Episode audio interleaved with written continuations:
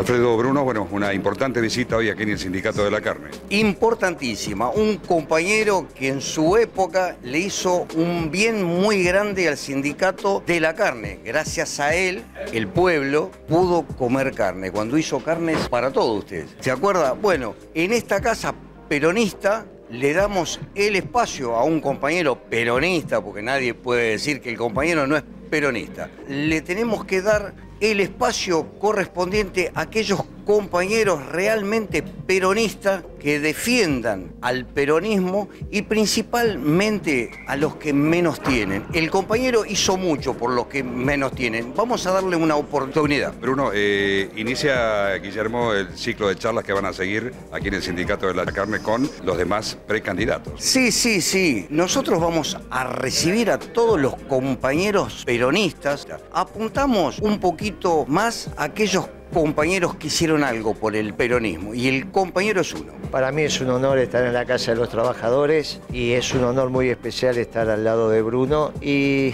que recordemos lo que fue la gestión de nuestro gobierno cuando gobernábamos con la doctrina. El pueblo no puede no comer carne. No pedimos comer el lomo, pedimos comer el asado, comer la carne picada, comer una entrañita, comer una milanesa de cuadrada, comer la faldita. No le estamos pidiendo los cuartos traseros, estamos pidiendo los cuartos delanteros. Los que saben de carne saben que los traseros van para afuera. Pero si el pueblo aprendió a comer el delantero y vive bien, ahora esto te sacaron la comida de la boca, ahora te quieren que te alimentes alitas de pollo, no puede ser. No se puede comer alitas de pollo. De alitas de pollo por una cosita que vos tenés, un bermuncito. Ahora resulta que se agotan las alitas de pollo y queda el pollo, no se vende. Bueno, eso no puede ser. Hay que dar vuelta a esta realidad y el peronismo sabe cómo se hace. Una ardua tarea, ¿no? Recorriendo la República Argentina y hoy, bueno, en este inicio de ciclo de charlas. Mira, nosotros iniciamos esta tarea desarrollando con el movimiento obrero y los sectores empresarios lo que es el plan económico peronista. Si vos le preguntás a cualquier otro candidato, no los tiene. Melconiana hace mucho tiempo que viene diciendo que está haciendo un plan económico, pero no lo conocemos. Lo mismo Milei y otros candidatos. Le preguntaron a la REA qué va a ser cuál, su primera medida económica y dijo, no sé porque no sé cómo me van a dejar el país. Pero ¿cómo si sos economista tenés que saber cómo te van a dejar el país? Nosotros hicimos un plan económico y es lo que estamos presentándole a los compañeros.